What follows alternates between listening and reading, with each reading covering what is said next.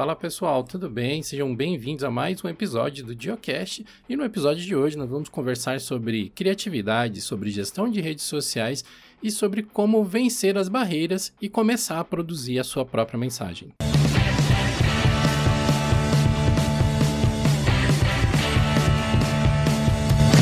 No Geocast de hoje nós vamos conversar sobre aplicações, criatividade e como distribuir conteúdo utilizando as redes sociais e uma outra ferramenta também que pode te ajudar a distribuir aplicações através de redes, mesmo que não sejam as redes sociais, é o Finlink, que é o patrocinador desse episódio do Geocache, que permite que você compartilhe as aplicações de um servidor Linux com clientes Windows, Linux e macOS, garantindo que a sua empresa consiga ter um gerenciamento mais eficiente de recursos, centralizando e controlando com toda a segurança a distribuição e o acesso remoto para seus funcionários e colaboradores.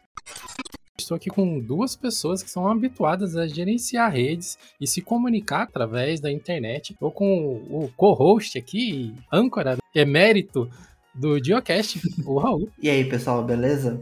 Hoje eu vou, hoje eu, eu que vou ser o herege aqui da história, porque nem tudo que eu estou usando é software livre. E também para ajudar a gente a bater esse papo aqui, estou com a responsável pelas redes sociais do projeto de Linux, a Luana. Oi, pessoal, tudo bem? Acho que vou trazer um pouco de equilíbrio, um pouco de software livre, um pouco de proprietário. A gente vai andar no equilíbrio hoje. É bastante importante que a gente entenda que, por mais que a gente aqui no canal, né, a gente seja bastante alinhado com software livre e ferramentas open source de toda forma, quando você fala de redes sociais, você automaticamente já está pisando numa zona cinzenta ali, porque praticamente nenhuma das grandes redes sociais são de código aberto, são open source. O Facebook, Instagram, Twitter, todos eles possuem algumas bibliotecas, né? Parte delas é compartilhada livremente, né? São software livre, mas o, o core business mesmo, o que mais importa para que elas se diferenciem das demais redes sociais, isso é software proprietário ao qual a gente não tem acesso. E a gente utiliza essa zona cinzenta para levar conhecimento e informação nas mais diversas áreas, né? Alimentando aí o projeto de Linux, o Raul tem um projeto pessoal dele também. É craveiro.com.br. Eu tenho a minha agência, né? Que o meu site está fora do ar, mas é o de press também, uso umas outras coisas ali por baixo e tal. Acho que a gente podia começar falando um pouquinho assim do antes. Quando vocês têm uma comunicação para fazer, que vocês estão preparando, assim, o que, que vocês fazem? Qual é o fluxo que vocês usam? Vocês anotam na mão? Vocês já controlam tudo digitalmente? Como que é o processo pré-postagem de vocês? Uh, eu, eu, já fui muito de, de utilizar papel para fazer qualquer coisa. Eu sempre tive a impressão de que com papel eu conseguia liberar melhor as minhas ideias. Parece que era um gatilho que eu precisava para entrar no processo criativo. Então, quando eu tinha algum tópico que precisava trabalhar, desde coisas mais simples, por exemplo, fazer um story para as redes sociais, eu costumava sempre escrever algumas coisas assim mais básicas para daí com, começar a pensar em como que seria, assim, parte de, de, de arte para reproduzir esse conteúdo. Hoje, por conta de, de produção mesmo, de tempo que a gente tem para criar os conteúdos, eu já não utilizo mais tanto papel. Era uma coisa que eu, que eu consegui me treinar para não ficar mais tão dependente. No início foi bem difícil, porque parecia que eu precisava. Eu tenho aqui em casa um cantinho de pensar. então, geralmente, está muito difícil de, de eu conseguir criar alguma coisa aqui no meu escritório. Eu geralmente vou para esse canto e tento criar algo, mas hoje eu já utilizo mais os, o próprio celular para fazer isso. Então, é, eu, eu costumo anotar as ideias que eu tenho em um aplicativo e daí depois eu passo para o software que eu preciso para criar aquele conteúdo. Mas de início foi assim um processo um pouco mais rústico. Já sou um pouco o outro extremo, na verdade. Eu, às vezes eu digo que eu sou meio que, que um hater de mídia física, né? Tô mudando um pouco. Mas, tipo, eu, tipo, tudo que eu posso ir pro lado digital, eu vou, sabe? Então, nesse caso também, é, todas as anotações, tudo isso eu já faço tudo direto no digital. Eu gostaria de ter um, um padrão ali, mas meio que não tenho, sabe? É, porque, tipo, quando eu quero só jogar uma ideia rápida, assim, tipo, pra. Tipo, se alguma coisa, sei lá, eu tô quase dormindo, pensei em alguma coisa, quero anotar, ou, tipo, preciso anotar muito rápido, eu vou no Telegram mesmo. Eu sempre tenho fixado lá aquele. Minhas mensagens ou mensagens salvas, eu não lembro o nome. Mas eu, tipo, eu vou jogando lá. Eu jogo tudo. E aí, depois de lá, eu defino o que, que vai para onde, sabe? Se é um link, ou eu já faço direto alguma coisa no link, ou se é, tipo, uma ideia, eu posso jogar no Todoist, se for uma tarefa. Se for uma ideia de post, eu jogo no Notion, né? Que hoje eu, eu, eu uso essa, essa estrutura, né? Para tarefas é Todoist, para anotações, para organização de blog, de rede social, essas coisas é tudo no, no Notion. As coisas do dia Linux é no Trello. Então, tipo, de lá eu vou separando, sabe? Mas eu. A, a minha organização tá em vários aplicativos diferentes, dependendo do que for, né? Mas é 100% digital, isso sem dúvida. É sempre bacana ver como que as, as outras pessoas se organizam, né? Eu tô no meio do caminho entre o digital e o analógico. Eu gosto muito de escrever ainda. Então, eu tenho cadernos, eu compro cadernos todo ano, toda virada de ano. Um dos meus rituais de virar o ano é ir lá e comprar um caderno de desenho, aquele sem pauta, né? E, e, um, e, reabastecer aqui os meus grafites, que eu tenho uma lapiseira de estimação, tá comigo faz uns 10 anos mais ou menos. Eu gosto muito de desenhar as ideias e depois transferir para o digital.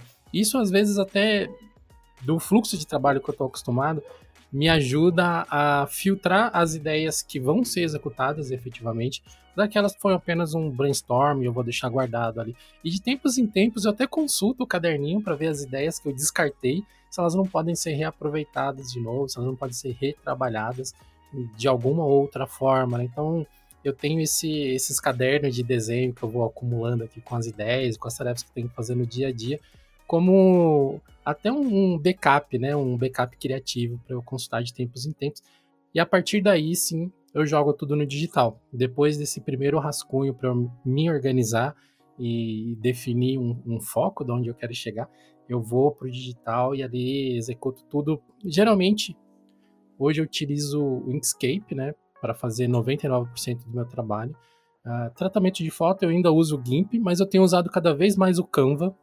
Olha só. Eu que muitas vezes falei para as pessoas não usarem o Canva porque é perigoso, eu acabei me rendendo porque o Canva ele facilita muito algumas coisas. a língua. então, hoje mesmo eu precisei recortar uma foto sua para usar no post lá do, da newsletter. E eu fiz no Canva, no, no GIMP, né? Eu ia demorar, sei lá, cinco minutos para fazer aquele recorte com aquela qualidade. Eu fui lá no Canva, dei dois cliques e pronto, a foto estava pronta, né? Aguardei, sei lá, 30 segundos no máximo. Mas é eu, eu ainda tô nessa, nessa mescla, assim, eu já tentei durante um bom tempo fazer as coisas apenas no digital, mas eu sinto falta de ter essas, essa parte analógica para ficar olhando, mudar o ângulo, girar o papel, virar o ângulo do papel de um lado diferente, assim.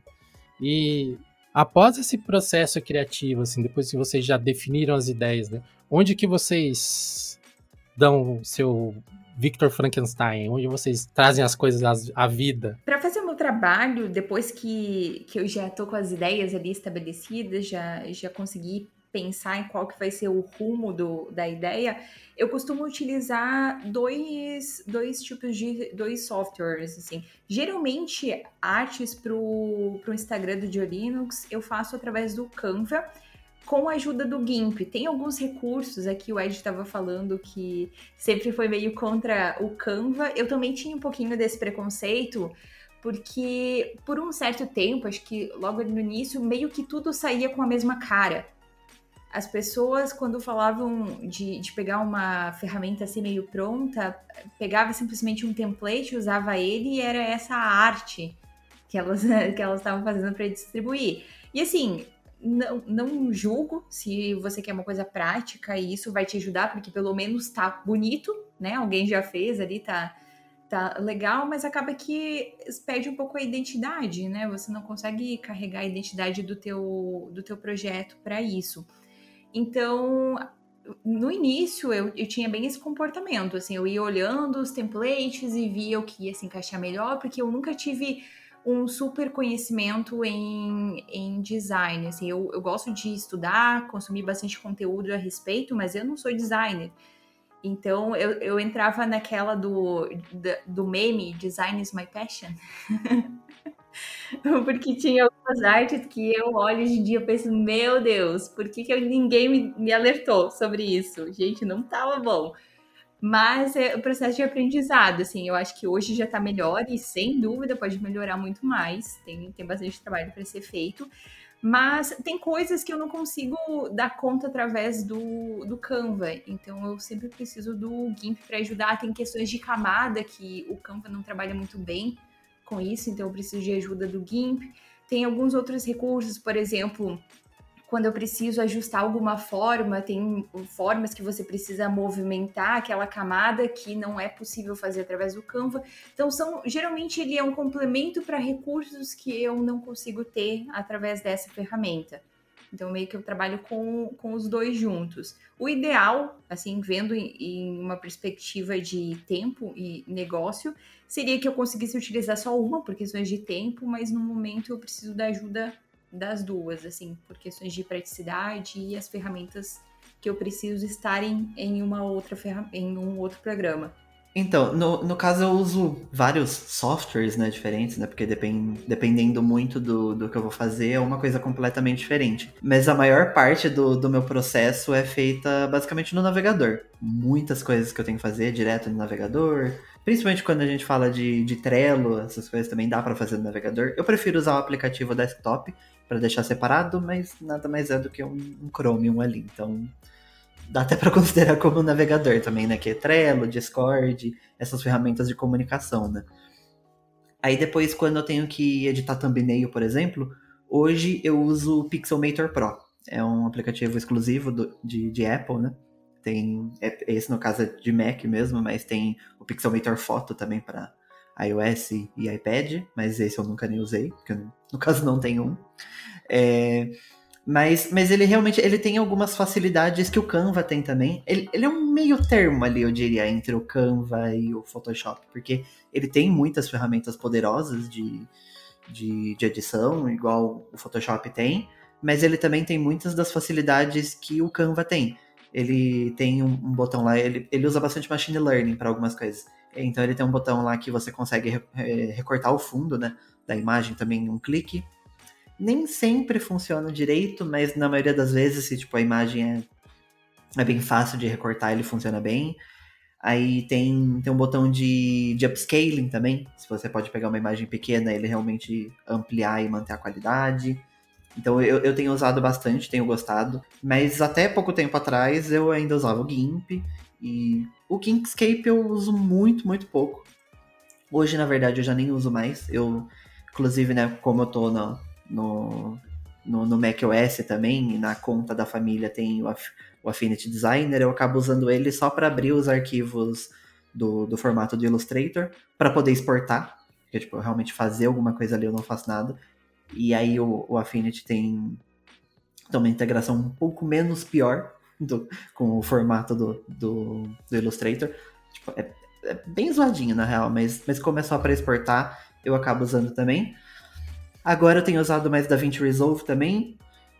E eu acho que é basicamente isso, sabe? Mas acho que 90% do meu trabalho é navegador. E aí, atualmente eu tô usando o Google Chrome, mas vira e mexe eu tô mudando também. Já usei o Edge, já usei o Firefox. Acho que o único que eu não consegui usar de fato é o Safari. Existem diversos caminhos para chegar num resultado e muitas vezes quem só consome o nosso conteúdo nas redes sociais acaba ficando transparente, né? não sabe se usou Premiere, se usou Resolve, se usou, sei lá, o Movie Maker, né? Porque a, a, a, forma como as coisas são entregues, elas, elas são dispostas, elas são empacotadas de uma forma que, na verdade, a ferramenta que você usou para chegar no resultado não faz tanta diferença assim. É lógico que existe todo um, um, um viés filosófico do porquê que sempre que possível a gente prefere utilizar software livre, mas eu acho que além disso a gente prefere usar a melhor ferramenta disponível sempre, né? Então hoje pro Raul, né, que está no, no, ambiente Mac, ele poderia usar um GIMP ou uma outra ferramenta, software livre qualquer, poderia. Seria que vai atender ele da melhor forma? Talvez não, considerando as, as opções que ele tem disponível. Né? Então acho que é, faz sentido a gente sempre tentar entender as particularidades de cada sistema e se você tem disponível, por que não usar, né? É, um, uma coisa que eu queria falar sobre o Canva, assim, do porquê que eu não, não recomendo muito o Canva, não é nem pelas ferramentas propriamente dizendo, mas o Canva ele tem um acordo de licenciamento para usar as imagens de diversos bancos de imagens, inclusive não apenas imagem, né, áudio, todo o recurso de multimídia dele. Ele tem um processo de licenciamento. E não raro as pessoas que usam o Canva acabam tomando strike nas redes sociais, porque é, esses trolls de patentes, né, esses trolls de licença, vê aquelas imagens que vêm de bancos e que necessitam de muitas vezes de crédito, né, ou que você identifique ali a origem daquela imagem, isso não está corretamente identificado, porque foi feito através do Canva. E aí você tem que se virar, você como usuário do Canva, que você tem que se defender desse strike. Então é muito importante tomar cuidado com algumas artes e sempre que for uma imagem pro, pesquisar se ela não é uma imagem que necessite de créditos, né? Porque a gente já teve alguns canais grandes aqui do Brasil, acho que aquele Siloto, né? O Siloto, agora eu não lembro o nome dele. Ele quase perdeu o canal dele no YouTube por causa de uma imagem do Canva, né? De um vídeo do Canva. É, aquilo que você falou de da gente preferir, né, o software livre, realmente é, é muito real, sabe? Se, se eu pudesse, tipo, usava 100% o software livre, eu, eu gosto da, da filosofia por trás do software livre, mas assim como o software livre é sobre liberdade, eu acho que quando você se prende naquele software só por ele ser software livre, mesmo ele não sendo a melhor solução para o que você precisa naquele momento, é meio que é, é meio contraditório, sabe? Isso a gente fala no, no caso de uso, né, de, de cada pessoa, né? Porque o que eu preciso para o meu trabalho vai ser completamente diferente do que você precisa para o seu. Então, tipo, um software que pode ser maravilhoso para mim justamente por ter menos funcionalidades e eu consigo, tipo, fazer mais rápido, mais fácil, pode ser, tipo, um terror para quem precisa daquelas funcionalidades que não tem. Então, tipo, tudo isso é muito particular, né? No, no, no, Mac mesmo, inclusive, o Pixelmator ele aproveita super a, o, o, próprio hardware né, do, do, do, Mac M1. Ele tem algumas funcionalidades ali interessantes que aproveitam alguns chips. É, ele se encaixa na, na, na, interface, então, tipo, tudo ali meio que funciona melhor. Mas não é também que, ai, o Pixelmator é o melhor software, e, tipo, não vivo sem. Claro que não, tipo, que eu acho que uma pessoa que ela é boa ali no design, ela vai conseguir fazer independente de, de software. É... O que não é meu caso, não sou tão bom assim. Mas, mas, mas tipo, o, o software é, é um facilitador, ele não é o objetivo final. Mas hoje eu me vejo fazendo meu trabalho de maneira mais fácil com esses softwares, o que não quer dizer também que meu trabalho mudando, o meu jeito de trabalhar mudando, esses softwares também não vão mudar. E, sei lá, eu volte para um software open source e, e tá tudo certo também. É, tudo, tudo é uma questão de, de momento e, e de evolução também, né? É, sei lá, até acho que seis meses atrás você estava num ambiente full open source, né? Utilizando uhum. é, Fedora, né? Que você utilizava e outras ferramentas, assim. Então, é, eu acho que é natural. Eu trabalhei durante muito tempo com o GIMP e com o Inkscape no Windows. Assim, tranquilamente, bem. Até enquanto eu estava procurando qual distro que ia ser a minha casa, né, para eu poder ficar ali trabalhando de boa. Passei por diversas distros, fundei o SDA, é, mas enfim, acabei ficando no Debian e a partir daí colocando as ferramentas que eu preciso em cima. E de certa forma também, boa parte do nosso trabalho criativo ele depende muito mais do navegador do que de ferramentas instaladas na máquina hoje em dia, né? Sim. Porque depois que a gente passou dessa primeira etapa, que é ter a ideia, né, pensar o que, que vai ser produzido, e a segunda etapa, que é produzir efetivamente usando Canva, GIMP, Escape, ou Pixelmator, ou qualquer outra ferramenta disponível, a próxima etapa, que é uma das cruciais, que é distribuir isso, é navegador, né? A gente não, não tem ferramentas tão eficientes quanto um navegador hoje que dá acesso aí a um, uma série de portais ou de ferramentas próprias das redes sociais para que a gente possa distribuir isso, né? E vocês dois, me digam aí, tô curioso para saber o que, que vocês usam para postar o conteúdo que vocês queiram nas redes sociais. Vocês utilizam algum serviço? Vocês usam as ferramentas da própria rede social? O que, que vocês utilizam aí no dia a dia? Então, eu não costumo uh, fazer programações de postagens, a não ser quando a gente tem algum evento, alguma coisa que eu não vou estar disponível para poder postar esse conteúdo, senão eu faço ali na hora, eu já escrevo, porque às vezes, quando eu estou criando o, o conteúdo, eu tenho uma ideia ali do que eu vou escrever, por exemplo, de legenda, alguma coisa assim, e quando eu estou postando, assim, em outra data, porque geralmente eu tenho um cronograma de de preparação para esses conteúdos que vão para as redes. Então, eles são criados muitas vezes, tipo, semanas antes. Então, no momento que eu vou que eu vou postar esse conteúdo, às vezes tem aquele, aquela ideia, assim, ah, vou escrever isso aqui no lugar daquilo que eu tinha planejado, acho que é mais interessante. Então, eu, eu gosto de, de fazer assim meio que, que na hora. Mas quando precisa, eu costumo utilizar a ferramenta da própria rede social para agendar. Então não, não utilizo nada além, assim, nenhum outro, nenhuma outra ferramenta para agendamento de posts e coisas assim. Sim. É, eu tô, tô mais ou menos nesse caminho também. Eu, por muito tempo, eu usei o Buffer para agendar post em, em, rede social. É muito bom. Mas hoje, primeiro que hoje eu não tô trabalhando diretamente com isso e as minhas redes sociais particulares estão meio abandonadas, coitadas. É, mas e também, tipo, no caso do Instagram, por exemplo, eu já nem conseguiria usar o buffer, porque o buffer é só para conta, tipo, não é empresarial o nome que eles dão, conta business, e a meu, minha conta tá como criador de conteúdo. Então eu teria, eu teria que usar o próprio Facebook e, e Instagram, essas coisas. Mas, e tem isso também que a grande maioria das redes sociais hoje em dia já tem um recurso próprio para você agendar, para você fazer todas essas questões, analytics, Tipo, Twitter tem, Instagram tem, Facebook, até o TikTok tem. O que eu faço mais de, de postagem hoje é no YouTube, eu uso o próprio YouTube. Aí depois para blog eu uso o próprio WordPress também, então eu acabo não centralizando tudo em uma ferramenta só. Tipo, cada post de cada rede vai ser agendado pela própria rede. Eu acho que na real, por mais que no caso agora são várias redes separadas, eu acho que fica mais fácil porque tipo, o conteúdo daquela rede tá agendado ali naquela rede, então tipo, tá tudo separadinho. Tipo, são, são vários lugares diferentes, mas, tipo, tem a sua lógica. Então, eu, eu acho que acaba funcionando melhor.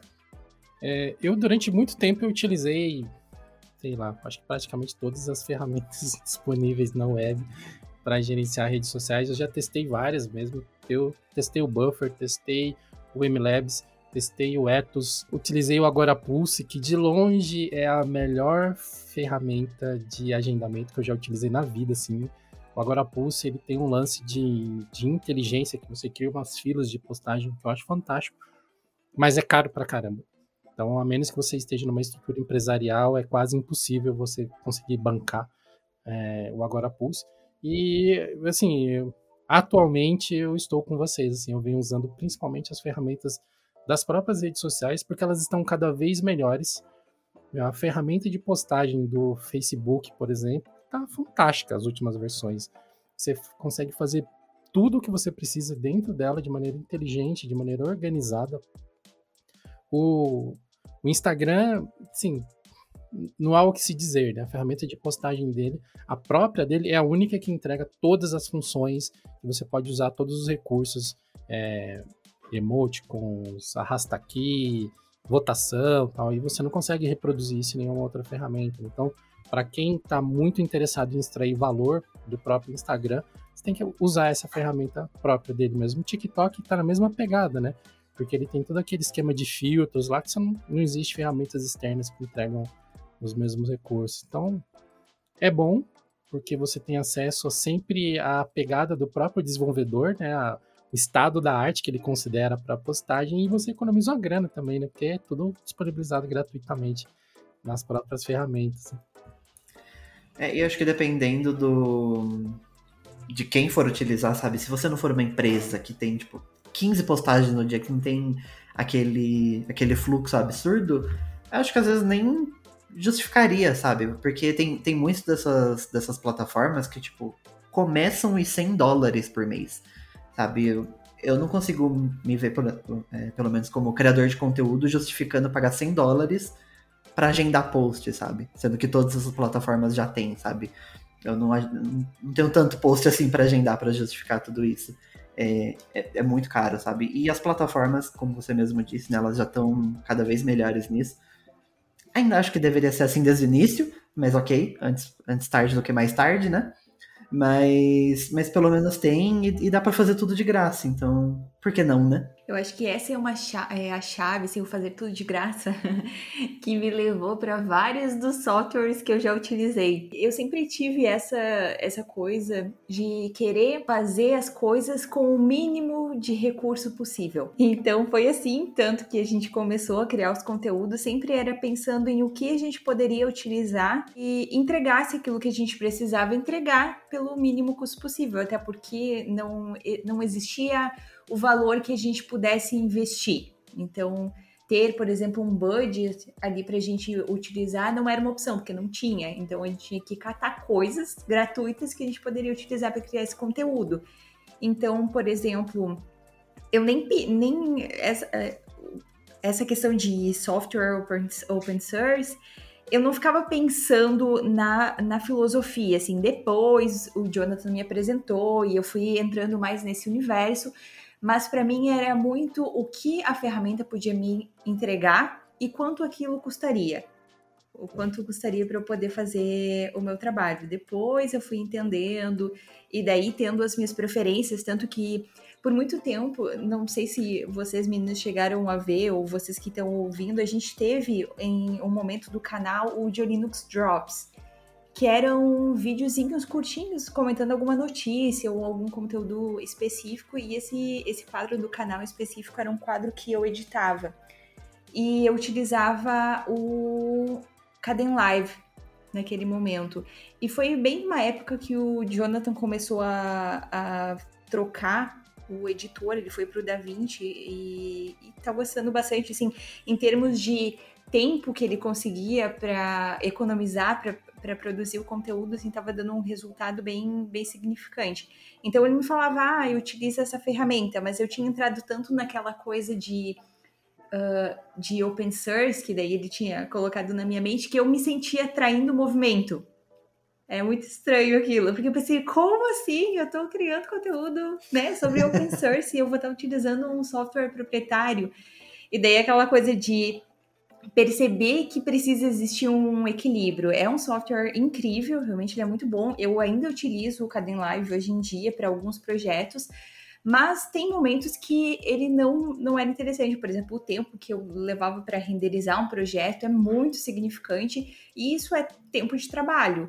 E depois de um tempo, depois de, de um certo momento, quanto mais tempo você utiliza para fazer a tarefa, mais caro fica para você executar ela, né? Então é meio que depois de um certo momento você começa a colocar ali na balança e perceber que algumas coisas você precisa abrir mão dessa dessa filosofia assim por para poder ter um fluxo de, de trabalho mais interessante. Eu consegui entregar muito mais conteúdos sobre outras ferramentas open source e utilizar, poder testar algumas outras coisas, porque eu consegui abrir mão de ficar presa só porque eu achava que estava traindo o movimento.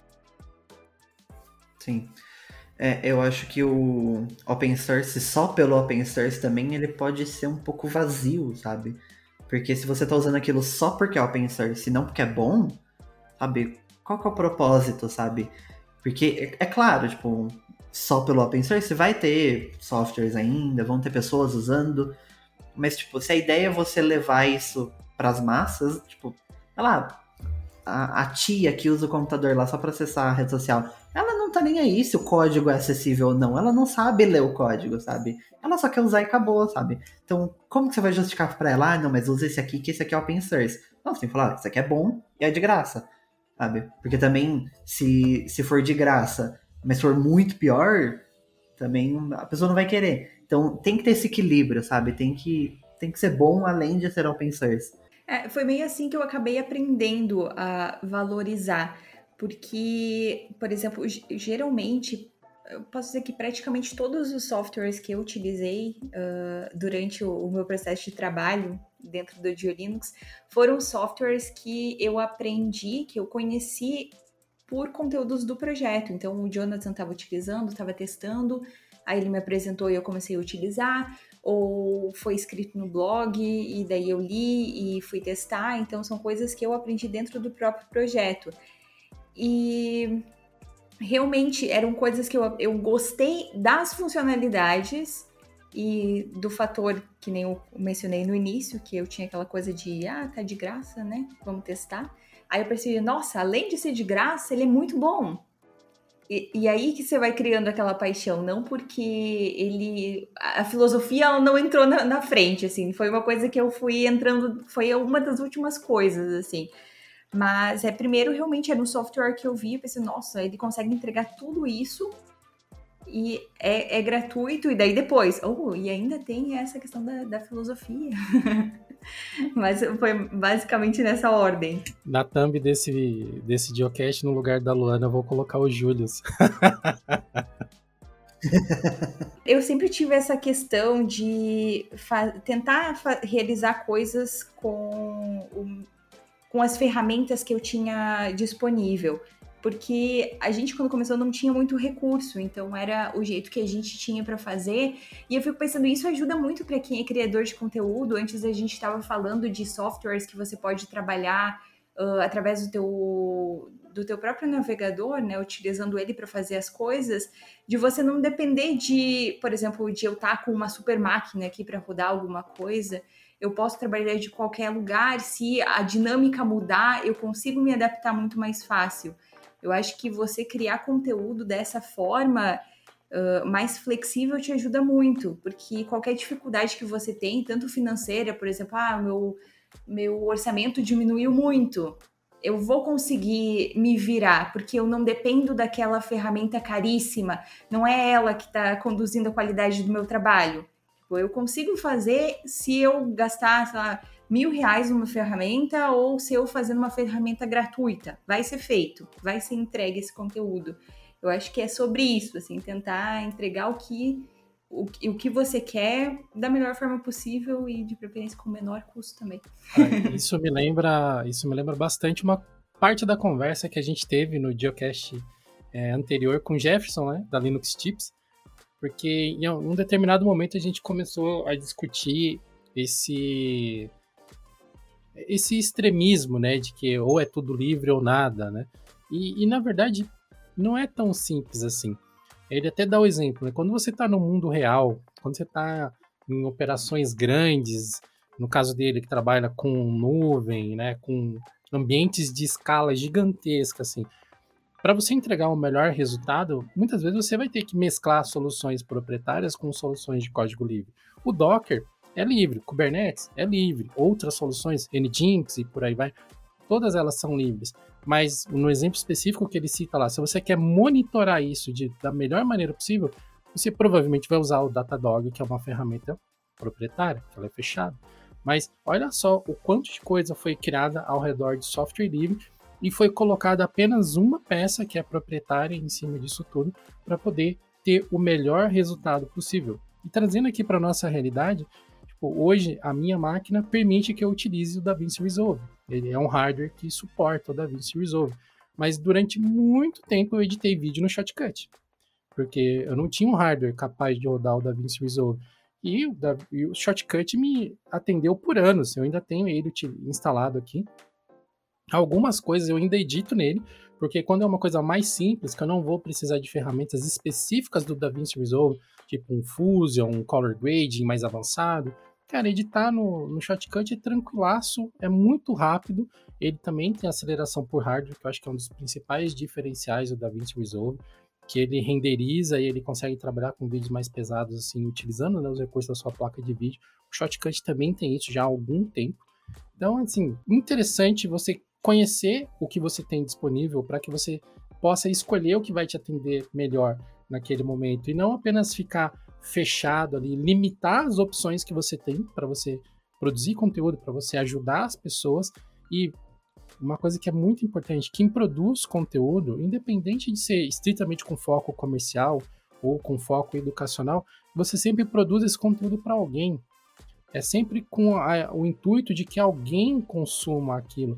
Então, o que você produz, a mensagem que você leva, muitas vezes ela vai ser, ela vai se sobrepor, ela vai ser mais importante do que a maneira como você produz aquela mensagem. É lógico você não pode ser também é, incoerente na sua mensagem, né? Tipo, ah, open source, full open source, e usando tudo da Adobe.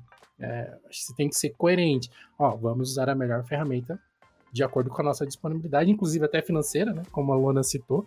Se você tem grana para bancar uma Adobe e isso não vai fechar a sua empresa, isso não vai falir a sua empresa, cara, que bom, que ótimo para você. Mas talvez, se você, ao invés de botar essa grana na Adobe, você colocasse no seu desenvolvimento pessoal ou no seu equipamento, você poderia levar mais conteúdo ainda, produzir mais coisas ou ajudar a roda a girar, contratando pessoas para trabalhar com você, talvez, né? Movimentar o mercado. Então tem, tem muitas nuances e muitos ângulos que a gente pode observar isso, né? O conteúdo é só a ponta do iceberg. O, o que está ali, desde a concepção dele até a distribuição e o objetivo daquele conteúdo ser disponibilizado, né, para as massas, ser disponibilizado através das redes sociais, tem, nossa, uma, uma infinidade aí de, de avaliações e pontos de vista, de vieses possíveis. Né? Tudo isso também mostra que você não precisa de muita coisa para para poder criar conteúdo, para você fazer esses trabalhos, sabe? Porque a gente pode até às vezes se perder nesse sonho de, ai, nossa, mas eu queria a melhor máquina, eu queria um computador com uma 3090, com 32 GB de RAM. Ai, mas eu preciso do melhor microfone para poder gravar. Eu preciso do DaVinci Resolve Studio para poder editar. E, tipo, sei lá, às vezes você vai editar um vlog, sabe? Você não precisa de, de um software super poderoso, uma máquina super poderosa para isso, sabe? Às vezes a gente usa esses softwares super poderosos por uma coisa besta, mas porque a gente quer, porque a gente gosta. Mas precisar, tipo, eu não preciso de um macOS, eu não preciso do Pixelmator Pro. Eu uso porque eu tô gostando, sabe? E também não quer dizer que, sei lá, daqui dois anos eu não posso voltar pro Linux e tá tudo certo também. Sabe? É porque eu quis experimentar, tô testando, tô gostando e ok. Mas não precisa disso para poder criar. Você não precisa pagar 100 dólares numa plataforma para poder publicar coisas nas redes sociais, tem gente fazendo coisas sensacionais com muito pouco, sabe? É claro, também, você não, não vai pegar aquele microfone todo chiado, tipo, tem, é, tem um mínimo de qualidade, mas tipo, você não precisa investir milhares de reais para poder fazer tudo isso. É possível, sabe? E o open source ajuda muito nisso, porque tem ferramentas poderosíssimas e de graça. Tipo, tem o Caden Live, tem o Shot é, Shotcut, tem OBS, realmente, tipo, acho que isso democratiza muito, né, esse acesso e a possibilidade de criar conteúdo. Uma sabedoria que a gente pode compartilhar aqui com todo mundo que está nos ouvindo, como pessoas que criam conteúdo já há bastante tempo, né, é que se o que está te embarreirando, o que está te impedindo de dar os primeiros passos para começar a produzir conteúdo, é falta de grana para software, cara, visita lá nosso blog ou visita o nosso fórum, né, plus.geolinks.com.br, posta lá qual é o problema que você está tendo para poder criar, é, dar os primeiros passos na sua criação de conteúdo, porque muito provavelmente a gente vai conseguir te indicar alguma ferramenta software livre ou mesmo ferramentas gratuitas que não necessariamente são software livre que vão te ajudar a caminhar. Tem muitos criadores de conteúdo que hoje são famosíssimos, bombando por aí, que começaram utilizando nada mais que um celular ou nada mais do que a câmera do próprio notebook que eles tinham.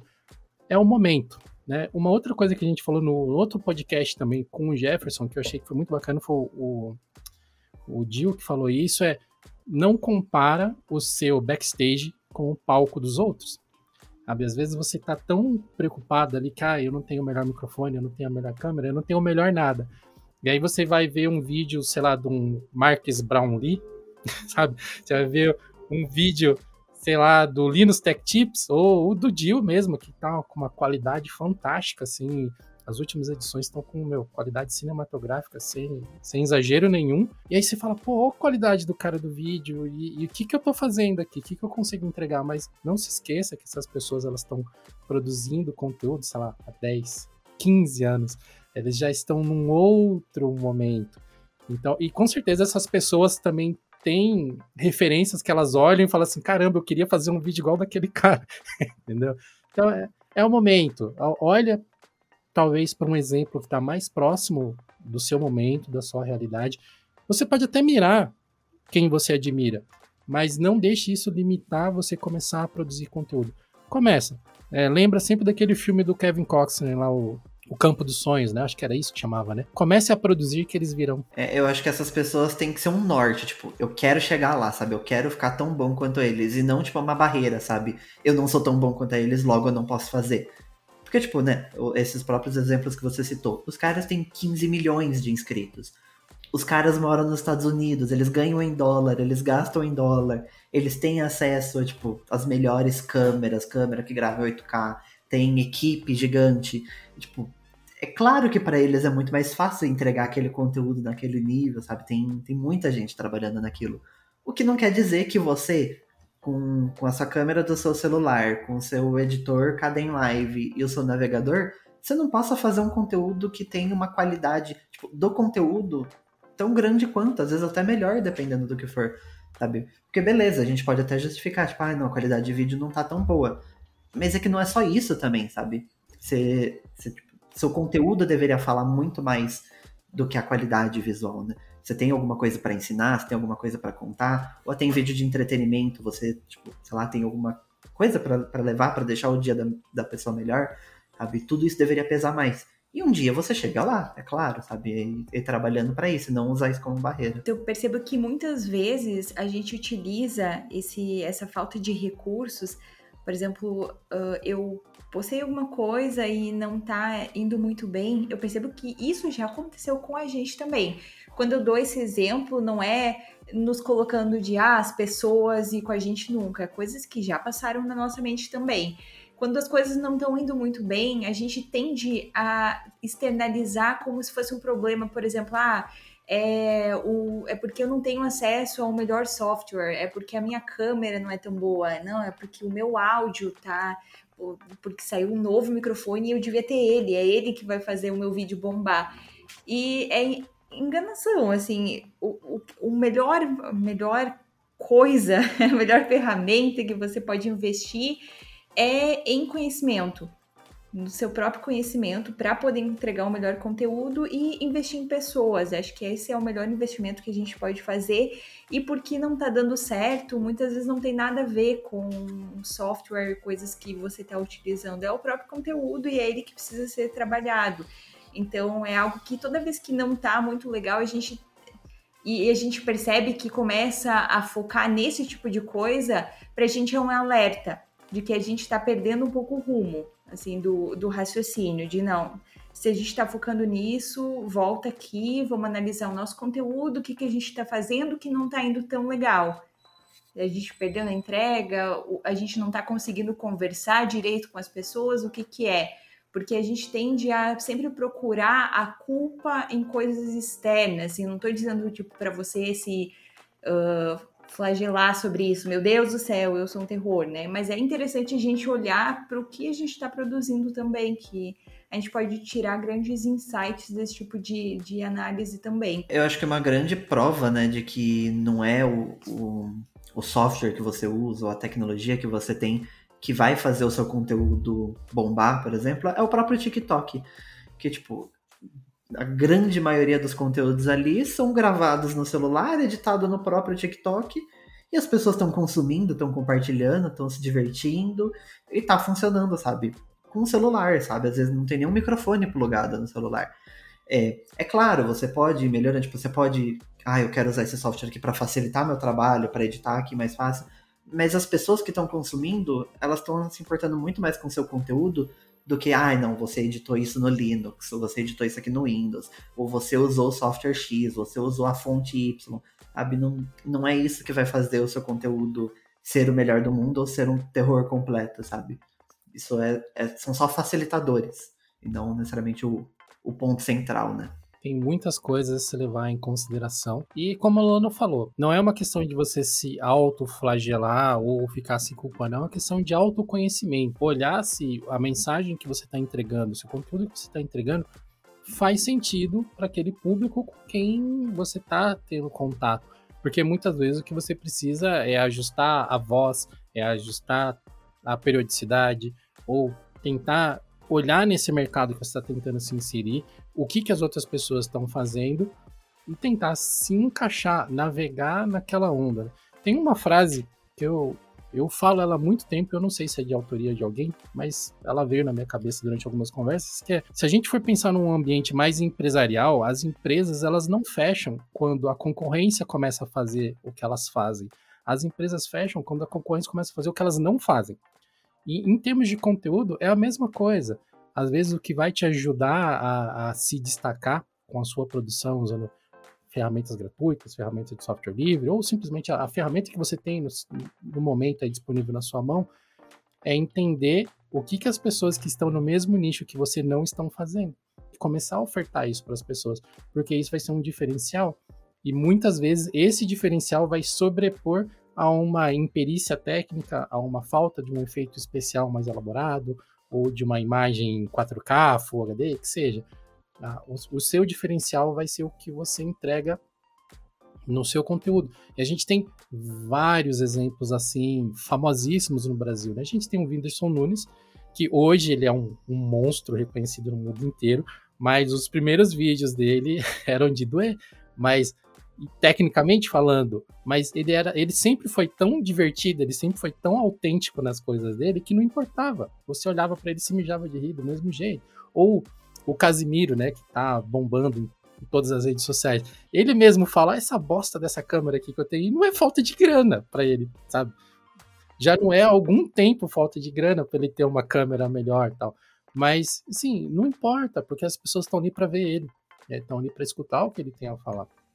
Conforme você vai tendo alcance, você vai tendo dinheiro, você vai tendo tudo isso, tipo, é, foca no software que vai facilitar sua vida, que vai deixar seu trabalho mais rápido, melhorar uma câmera, melhorar um microfone. Isso tudo é bem-vindo. Mas não é isso que vai fazer ou você bombar ou fazer você flopar, né? Depois que você começa a chegar em mais pessoas, é um desejo natural que aconteça. Porque a gente sempre vai querer entregar o melhor conteúdo para as pessoas. Então, não só em termos de o que você está tentando passar, né? uh, através de, por exemplo, uma postagem, um story, um TikTok, mas em, em, a própria imagem, né? Uma boa qualidade de som, uma boa qualidade de câmera, isso é muito normal. A gente sempre vai querer, se eu posso entregar algo muito bom, por que, que eu vou querer entregar algo né, meia boca? Mas realmente não pode ser o que vai te fazer começar. A gente não começa assim, é um, é um processo que ele acontece aos poucos. É, eu acho que isso é importante, né? Tipo, é o melhor que você pode fazer, sabe? Porque as pessoas ficam, não, ai, mas é o melhor conteúdo ever, sabe? É que você não vai chegar naquele, tipo, não, não adianta você, tipo, com três inscritos achar que você vai conseguir comprar uma Red e vai gravar um vídeo em 8K, super bem editado e, e vai bombar. Não, tipo, não é viável, sabe? É o melhor conteúdo que você pode fazer. O melhor conteúdo que você pode fazer é com o celular e o, o, o microfoninho do, do fone então é esse o melhor conteúdo que você vai entregar.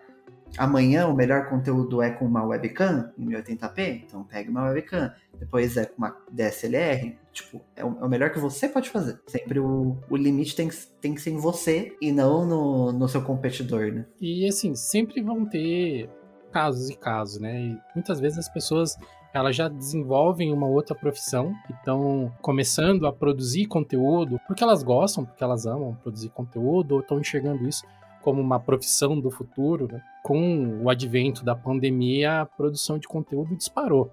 É, muitos canais ficaram gigantescos depois que a pandemia começou, porque como as pessoas passaram a ter mais tempo em casa, elas começaram a ter a necessidade de consumir mais conteúdo, porque as outras formas de diversão ficaram muito mais limitadas. Então, os canais de streaming bombaram, os canais de live bombaram, TikTok cresceu absurdamente, ele que já vinha numa crescente, ele disparou, e isso é, a, ligou um alerta, né? Muitas pessoas falando, ok, talvez eu possa surfar nessa onda também. Vão haver casos onde a pessoa ela já tem uma condição de comprar um equipamento melhor e, e, e talvez ela possa começar um, um, um pouco melhor municiada. Mas não é só isso. Né? Não é só ter a melhor câmera, não é só ter o melhor áudio e por aí vai. Às vezes começa, testa primeiro antes de, de investir, né? É, eu tô citando bastante o, o Geocache com o Jefferson, porque tá bem claro assim na minha mente, bem quente na minha mente, foi muito recente. E ele falou, citou, né, que ele gastou uma bica lá numa câmera da Sony, ele gastou muito dinheiro comprando uma câmera da Sony, e ela superaquece e desliga. Então ele começa a filmar, inclusive isso aconteceu com a gente quando a gente estava gravando. Ele estava lá com a câmera, tipo, uma hora de gravação, a câmera esquentou e desligou. Ele falou: ah, agora tem que esperar esfriar, senão não, não, come, não, não consigo fazer vídeo de novo. Então, assim, às vezes, até você, se você se der um tempo de produzir conteúdo primeiro, conhecer como é que as coisas funcionam, você vai ter contato com mais pessoas que já produzem e vai saber quais são as melhores opções, porque provavelmente essa câmera que o Jefferson comprou já é bom que você não compre, você não ter o tipo de problema que ele tem. Eu vejo muito isso na, na Twitch, por exemplo. É, eu vejo muita gente falando, ah, queria começar a fazer live, não sei, tipo, não sei se eu faço, não sei o quê. Eu, tipo, não, vai, testa, faz, tenta fazer. Mas, tipo, só faz, sabe? Não, porque tem muita gente aí quer começar, ah, não, mas porque eu tenho que configurar o alerta, que eu tenho que configurar não sei o que, eu tenho que configurar não sei o que lá. Tipo, é muita coisa para configurar, você vai desistir na metade. Mas aí a pessoa passa uma semana montando alerta bonitinho, filtro bonitinho, não sei o que, não sei o que lá. Aí faz três lives e fala, hum, não gostei, achei chato fazer live. Então. É, então, e, e, essa questão, sabe? Porque se você testar primeiro, beleza, gostei de fazer live. Agora eu vou começar a investir, tipo, num, num layout, num efeitinho, não sei o quê, e ver o que, a, que faz mais sentido para você, o tipo de live que você gosta de fazer, porque também não adianta você encher de coisa na tela, deixar uns brilhinhos, e você quer uma live, sei lá, para ficar falando com calma ali, tipo, não, não vai fazer sentido. Tipo, é, é aquele estilo de, de live que você gostou de fazer. Então, tipo, testa primeiro, faz seu conteúdo primeiro, posta, tipo, do jeito que você sabe fazer no Instagram, no, no Twitter, no YouTube, onde for. E depois você vai pegando um gosto, você vai entendendo como você quer fazer e você vai melhorando de acordo com o que você quer fazer. Acho que tem um segredo que precisa ser contado, que é qualquer criação de conteúdo dá trabalho. E tem gente que não tá preparada para ter esse trabalho, né? Então dá a impressão de que é super fácil, eu vou ligar ali, vou começar a falar e é isso aí. E não, é um trabalho. Então você realmente precisa estar apaixonado por fazer aquilo, porque vai ter momentos que vai ser assim pesado e que se o seu amor não for grande o suficiente, é uma relação que pode ser abalada.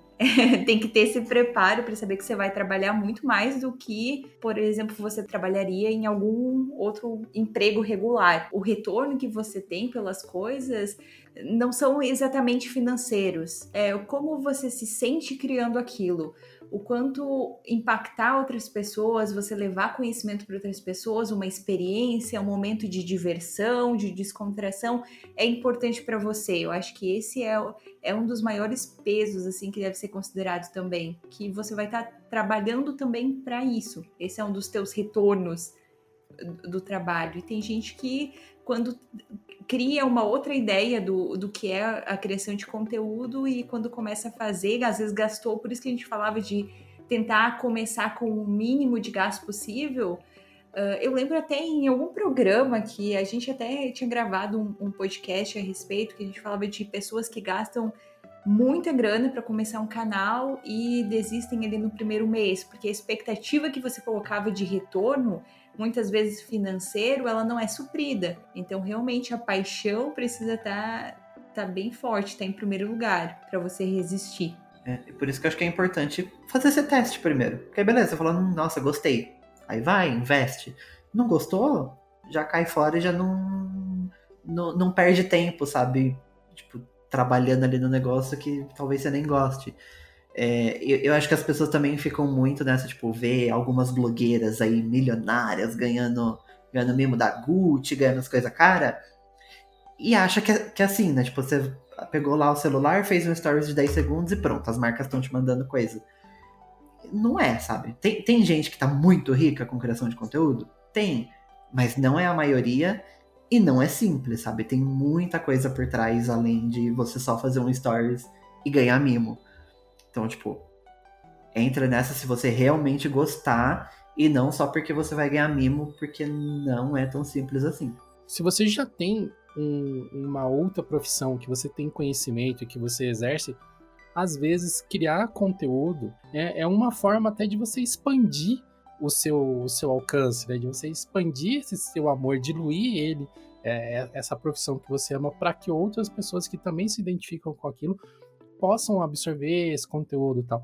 Mas quando você vive especificamente do conteúdo, é como a Luana disse, é um negócio que é muitas vezes desgastante você manter aquilo, porque o, o conteúdo ele é muito etéreo. Você produz o conteúdo, você solta o conteúdo, você muitas vezes gasta semanas, dias na produção de uma única peça e quando você posta aquilo, aquilo flopa, ele não dá o resultado que você esperava. E aí o que, que você vai fazer? Entendeu? Então, é, eu, eu dou o próprio exemplo aqui do, é, do meu canal na Twitch, né? Quando eu comecei a trabalhar aqui com o projeto de Linux, é, era uma época que o Dio fazia lives quase todo dia, o Raul fazia live pra caramba também, o Hered fazia live. Eu falei, ah, vou fazer live também. Uh, e não é a minha cara, não é a, a forma como eu mais gosto de interagir, de produzir. Eu sou um cara mais do backstage, eu gosto de revisar os artigos do blog, eu gosto de pensar estratégia, eu gosto de otimizar código para funcionar melhor no SEO. Eu me sinto muito mais realizado dessa fazendo essas coisas que não aparecem assim. Então, eu, eu fiz live, sei lá, três, quatro lives, eu apareci em algumas lives e depois falei, tá, não é tão divertido assim para mim. E eu tentei variar o formato, né, de lives, eu fiz live de jogos, depois eu fiz live configurando o meu OBS, depois eu fiz live configurando o String Elements ou String sei lá o que, para aparecer essas coisinhas coloridas tal, mas morreu, não é o que me move. É, eu, eu gosto mais dessa parte de, de ajudar a criar conteúdo através de coisas menos visíveis, de, não da minha cara propriamente dita. Né? Menos exposição. E talvez para você que está nos ouvindo agora, talvez seja isso que funcione para você também. Às vezes você trabalhar no, no backstage ou produzir um conteúdo onde não é necessariamente você o produto. É, eu acho uma área apaixonante e mas, tipo, é, quando a gente pensa em criação de conteúdo, a gente acaba pensando sempre no formato que tá mais fazendo sucesso, né? Há poucos anos atrás, talvez fosse vlog, você ia falar, ah, vou criar conteúdo, vou fazer um vlog. Hoje, tipo, vou fazer um TikTok, vou fazer um podcast, sabe? Mas, tipo, tem, tem tantas formas. O vlog continua. O, o, o TikTok provavelmente vai continuar, mas tem blog, e aí tem tem post no Instagram, sei lá, de foto mesmo, sabe? Tem, tem muitas maneiras de fazer conteúdo Claro, algumas vão bombar mais, outras vão bombar menos, mas, tipo, do jeito que você quer criar o seu conteúdo, você quer mostrar o seu conteúdo, tem espaço, sabe? E, acho que é por isso que é tão apaixonante, sabe? Você pode realmente fazer do jeito que você quiser e não vai estar tá errado, sabe? Vocês lembram de qual foi o, o primeiro conteúdo que vocês produziram, algo do, do tipo? Porque, assim, essa coisa de criar conteúdo meio que a gente começa, a não ser que você seja contratado para fazer isso, é meio que uma paixão. Eu fiz ali o primeiro, postei uma coisa. Hoje a gente chama isso de criar conteúdo, né? Mas até certo ponto era, eu, sei lá, eu criei, eu publiquei uma coisa na rede social, eu publiquei um, era um scrap no Orkut. Hoje em dia ser, ia ser chamado de publiquei meu primeiro conteúdo. Vocês lembram de algo, de qual foi o primeiro de vocês?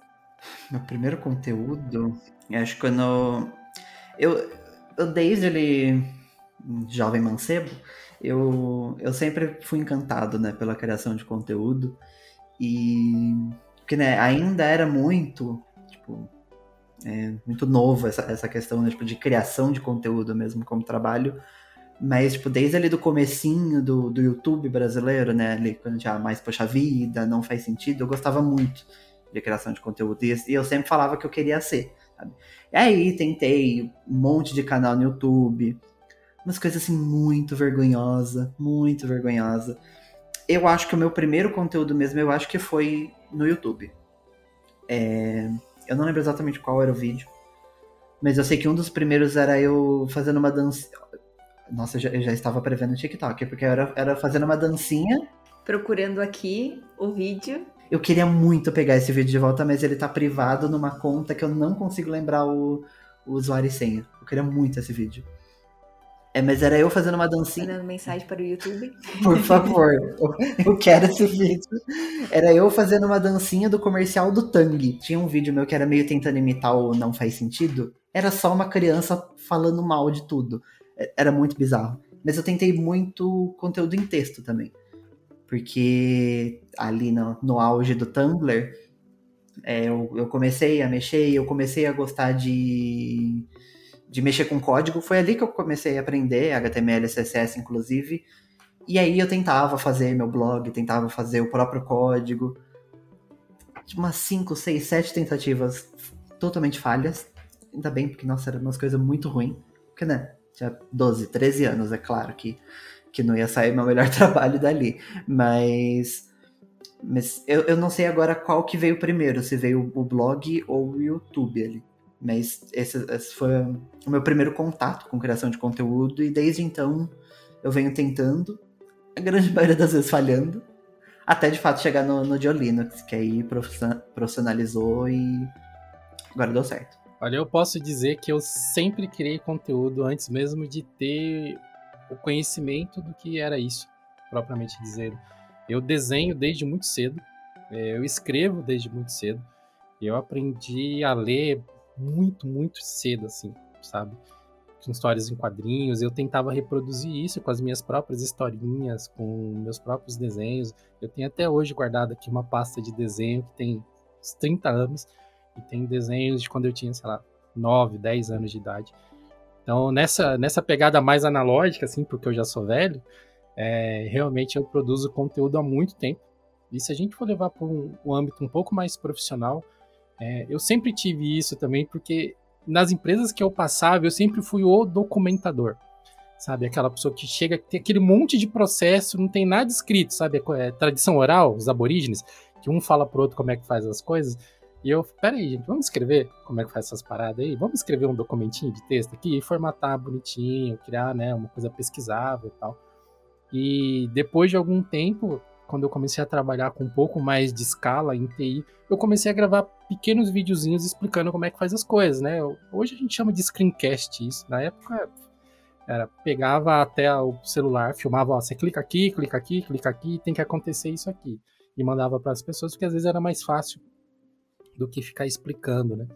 Então, eu acho que eu sempre tive esse pezinho, assim, em querer é, documentar as coisas e, e, gerar conhecimento através de escrever, de imagens e tal. Mas se a gente for levar para o canal do YouTube, assim, o meu primeiro vídeo do YouTube foi um time-lapse que eu fiz de uma tempestade que deu. É, eu trabalhava numa empresa de Moema eu trabalhava, sei lá, acho que no vigésimo andar e foi um dia que deu uma tempestade horrível. E eu tava de plantão, aí eu vi aquela tempestade se armando, eu deixei o celular na janela, assim, né? É, filmando em time-lapse, e esse vídeo tá no meu canal do YouTube. Eu acho que ele tá privado, mas ele tá lá. Depois eu vou até baixar ele de novo e guardar. E esse foi o primeiro vídeo que eu postei, sei lá, acho que faz uns 10 anos, talvez, 9 anos, tá no meu canal do YouTube. Mas é, olhando e tá aí, eu nunca tinha pensado nisso até a Luana falar, mas olhando em retrospecto assim, acho que eu sempre fui criador de conteúdo, eu só não não tinha consciência de que já era criação de conteúdo, provavelmente dizendo. A gente não tinha esse nome, né? A gente simplesmente criava, colocava ali as ideias e era isso. Acho que o meu primeiro conteúdo não foi publicado em lugar nenhum, porque nenhuma editora aceitou, que era a minha versão de Crepúsculo. Nunca enviei para editoras, tá, gente? Só que nessa versão o Robert Pattinson ficava comigo, né? Não com a Bela. justo. Mas super justo.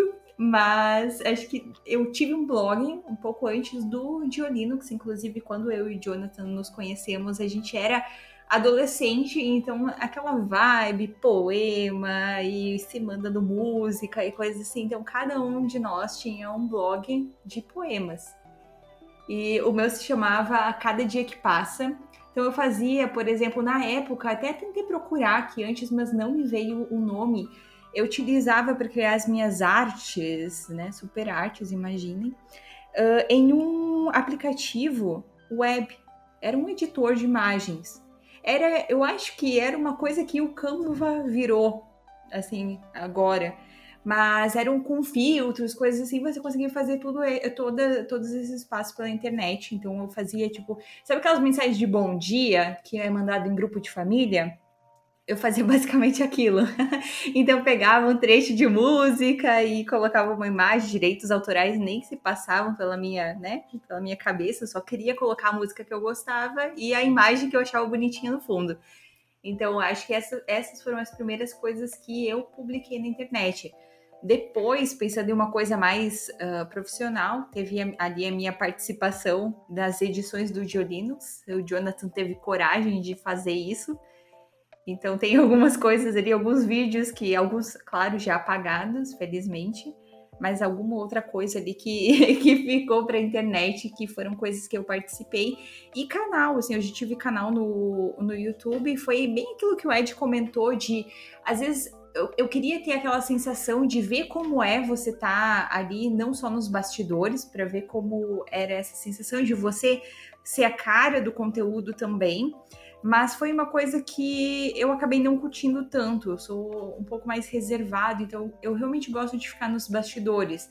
Uh, de escrever sobre aquilo, eu gosto mais de fotografia, então às vezes uma foto com algum texto que eu gosto, alguma coisa que eu estou pensando no momento, para mim é assim, eu acho mais tranquilo do que expor a minha cara ali. Eu percebi que quando eu comecei a fazer o canal, eu gostava muito, estava super empolgada para expor as minhas ideias, mas depois de um tempo, aquilo me era aquela sensação de trabalho, mas um trabalho que eu não estava gostando de fazer.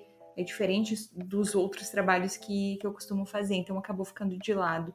Acho que sou realmente uma pessoa de bastidores, tanto que agora que o Jonathan começou a introduzir algumas coisas de psicologia dentro do Geolinux, eu tô, né, realizada, porque a gente vai conversando e depois ele traz aquilo pro vídeo, tipo assim, ai, a nossa conversa tá aí.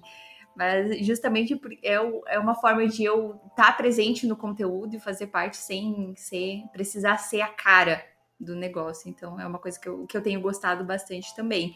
Mas realmente eu acho que criação de conteúdo, antes mesmo do nome, sempre, sempre teve em mim, sendo feito com Movie Maker, com aplicativo aleatório web, ou feito com GIMP, Caden Live, sempre, sempre teve presente. Durante muitos anos, apesar de eu ser um cara de tecnologia, né, eu, eu dropei totalmente redes sociais, né? Então, tipo, eu conheço o Orkut de ouvir falar, porque eu tive conta no Orkut, obviamente, acho que todo mundo que tá, tava vivo naquela fase do tempo deve ter tido uma conta, uma conta no Orkut, querendo ou não, mas não interagia.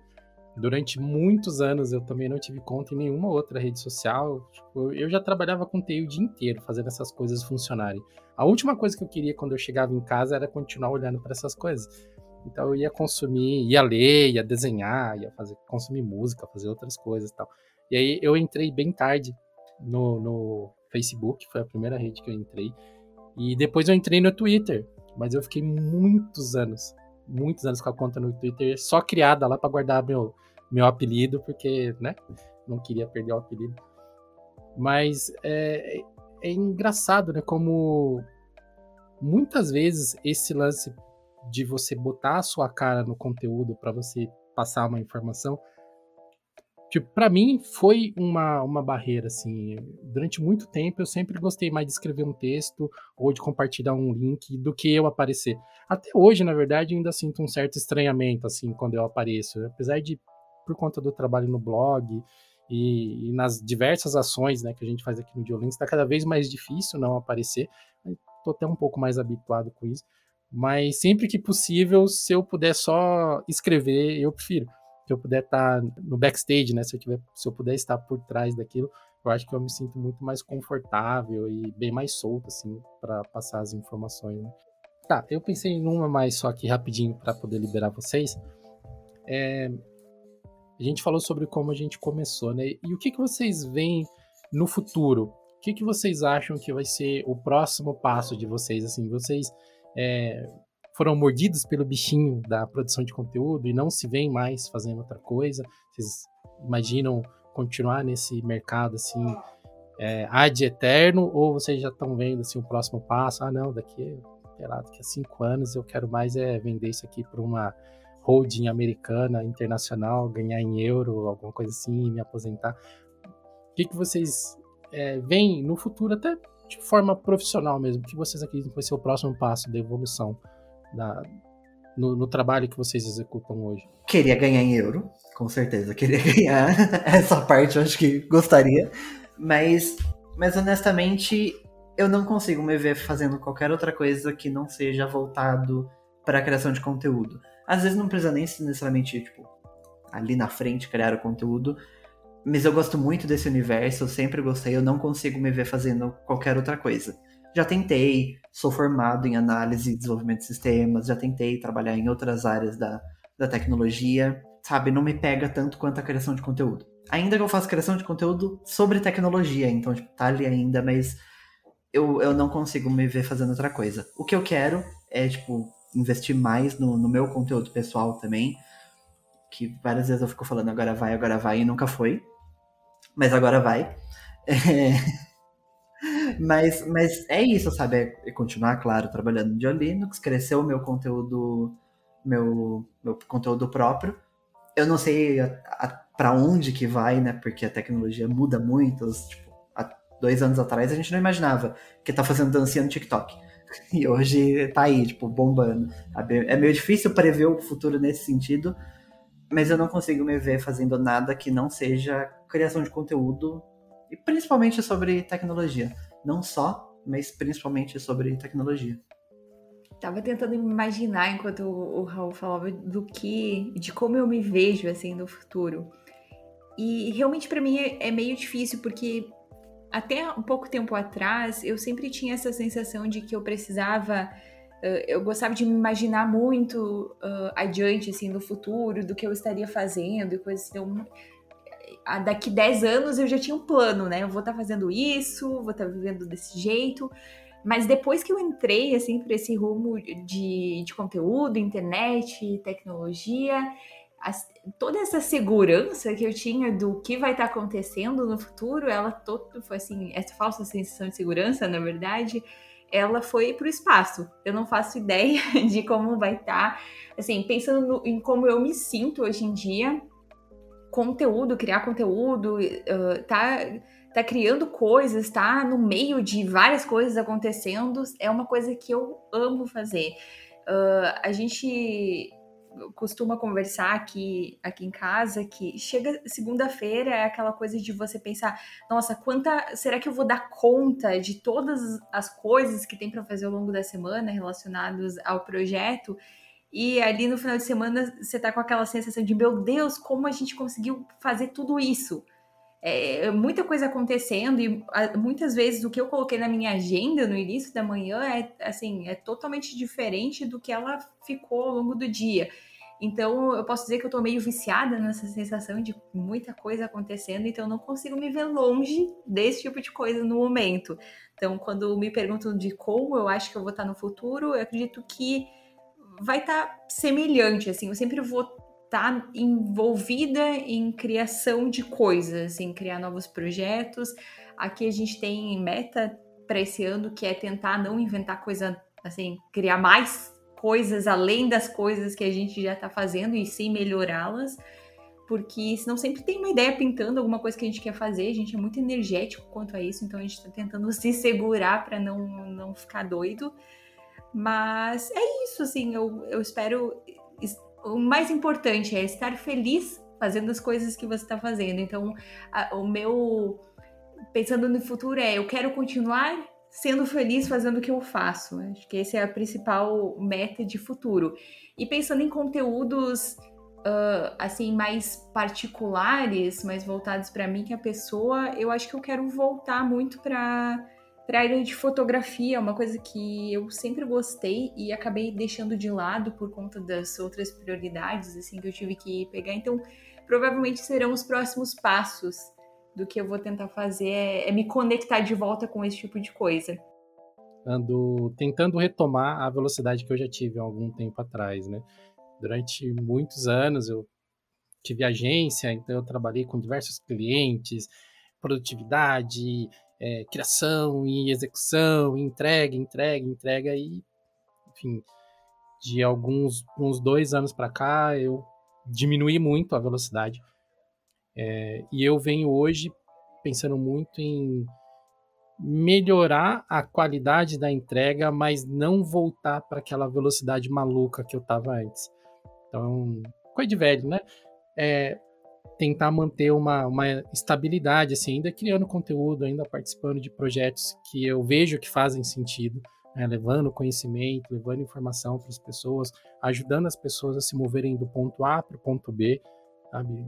Tentar é, tentar compartilhar um pouco de todo o conhecimento que eu tive a oportunidade, a felicidade de ter acesso ao longo desses anos todos, tendo contato com várias pessoas bacanas.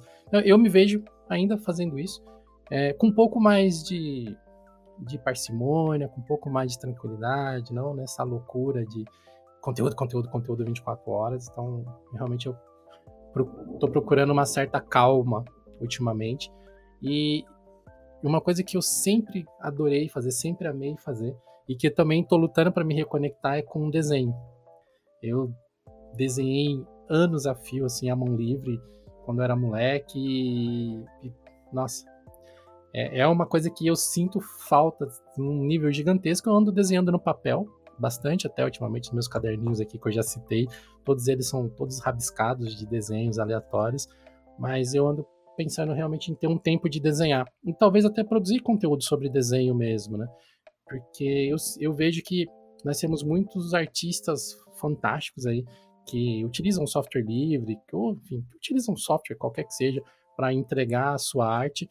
E às vezes eu, eu percebo que falta talvez um pouquinho de informação do para ligar o técnico até o, o, artístico, né? Então, olha, você quer fazer essa, essa parada de arte digital? Talvez essa, essa essa informação te ajude. Talvez se você caminhar para esse software aqui ou para aquela solução te ajude, sabe, ajudar as pessoas a fazer esse link, aproveitando um pouco dessa paixão que eu já tenho, do próprio conhecimento de desenho. Então, eu acho que no futuro próximo, as duas coisas que eu quero é isso, saber desenhar, voltar a desenhar com bastante frequência e com uma certa calma, com uma certa paz interior ali, continuar produzindo conteúdo, levando conhecimento para as pessoas, que cara, não tem preço. Acho que todo esse trabalho que a gente faz aqui, ele vai ficar por aqui muito tempo depois que nós não estivermos mais.